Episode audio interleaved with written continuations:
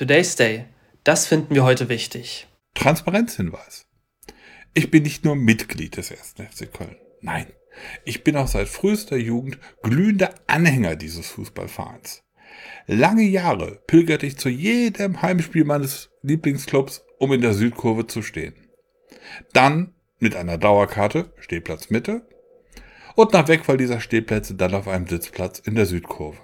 Mittlerweile, im gesetzten Alter, habe ich dann auf die Ersatzbank, sprich Fernsehcouch gewechselt. Die Nachbarn bei uns können es berichten, die bekommen das nämlich regelmäßig mit. Zweiter Transparenzhinweis. Nein, dies ist definitiv kein Teil aus Christians Biografie. Heute berichte ich einmal. Toast. Aber zurück zum Thema. Der FC. Er ist eine Leidenschaft. Okay, dabei ist die erste Hälfte des Wortes deutlicher zu betonen. Leiden.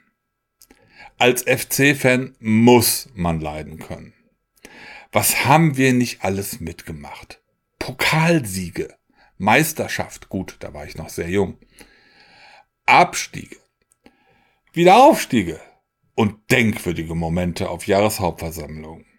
Herzliche Grüße an Wolfgang Overath. Ja, ein FC-Fan muss leidensfähig sein. Und diese Saison, sportlich gesehen, ist es ein Auf und Ab. Ein kurzer Auftritt im europäischen Fußball und in der Bundesliga sieht es aktuell nach einem Klassenerhalt aus. Ja, nach dem Sieg in Hoffenheim dieses Wochenende würde ich durchaus von einem Klassenerhalt ausgehen. Die Lizenz für die Bundesliga, die hat der FC erneut ohne Bedingungen oder Auflagen gehalten. So berichtet zumindest das Geistblock kürzlich. Man könnte meinen, es sei ein unspektakuläres Jahr. Ja, wäre es wohl auch geworden, wenn da nicht am 1. Februar dieses Jahres drei Richter der zuständigen FIFA-Kammer ein einstimmiges Urteil gegen den 1. FC Köln getroffen hätten. Die Kammer verurteilte den 1. FC Köln zu einer Sperre für zwei Transferperioden, also einem Jahr.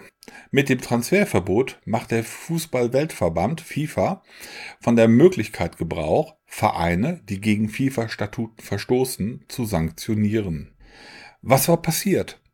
Schauen wir zurück in das Jahr 2022. Ein slowenischer Fußballspieler wechselte im Januar von der U17 des Clubs NK Olympia Ljubljana in die U17 des 1. FC Köln. Im Juli 22 erfolgte dann der Wechsel in die U19 des FC. Der Spieler hatte seinen U17-Vertrag in Ljubljana am 30. Januar 22 vorzeitig gekündigt. Bereits einen Tag später soll er in Köln unterschrieben haben. Der FC verpflichtet ihn ablösefrei. Die Süddeutsche Zeitung berichtete, der Spieler habe seinen Vertrag, Zitat, wegen zahlreicher Vertragsverletzungen seitens des Clubs, Zitat Ende, gekündigt. Die Slowenen behaupteten, dass Köln den damals erst 16 Jahre alten Spieler zum Wechsel angestiftet habe und wehrten sich bei der FIFA dagegen. Im Januar 2023 berichteten verschiedenste Medien recht knapp, dass der Ex-Club des Spielers den FC verklagt habe. Demnach hätten die Slowenen für den Wechsel eine Ablösesumme in Höhe von 2,5 Millionen Euro vom FC verlangt. Zudem klage der Verein auf knapp 70.000 Euro Ausbildungsentschädigung und 7.200 Euro Schadensersatz. Die Begründung. Im Dezember 2021 habe es von Dinamo Zagreb, einem kroatischen Fußballclub, bereits ein Angebot dieser Höhe für den Spieler gegeben. Der erste FC Köln ist sich keiner Schuld bewusst. Im Gegenteil. FC-Geschäftsführer Christian Keller soll in Ljubljana neben der Ausbildungsentschädigung sogar eine Ablösesumme in Höhe von 100.000 Euro angeboten haben. So berichtete das Geistblog immer noch im Januar dieses Jahres. Die Richter des Weltverbandes FIFA stellten jedoch in ihrem Urteil fest, dass die Kündigung ohne triftigen Grund erfolgt sei und somit unrechtmäßig. Das Urteil schlug ein wie eine Bombe. Fast täglich berichten die in Köln ansässigen Zeitungen über die aktuellen Entwicklungen. Und der FC?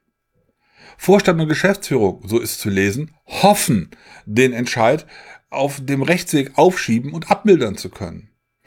Die laufende Kaderplanung ist wegen des ungewissen Verfahrensausgangs quasi zum Erliegen gekommen, so berichtet die Süddeutsche Zeitung.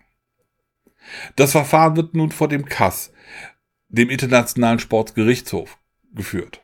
Der Internationale Sportgerichtshof ist ein unabhängiges Schiedsgericht mit Sitz im schweizerischen Lausanne. Bliebe die Sperre wie ausgesprochen bestehen, dürfte der FC im Sommer und im kommenden Winter von der U17 bis zum Lizenzteam keine Profis von anderen Clubs verpflichten. Allenfalls sogenannte Bestandsspieler dürften gemäß den FIFA-Bestimmungen als Zugänge registriert werden. Spieler, die aus Leihgeschäft mit anderen Clubs zurückkehren und Spieler, die zurzeit als Leihspieler beim FC aktiv sind, so die Süddeutsche Zeitpunkt, könnten wohl auch bleiben. Insgesamt ein Super-GAU. Und so kommt es, dass der FC dieses Jahr also doch ein Endspiel hat. Allerdings nicht in Berlin, wo das Finale um den DFB-Pokal regelmäßig ausgetragen wird, sondern in Lausanne beim KAS. Es steht nicht mehr als die sportliche Existenz des ersten FC Köln auf dem Spiel.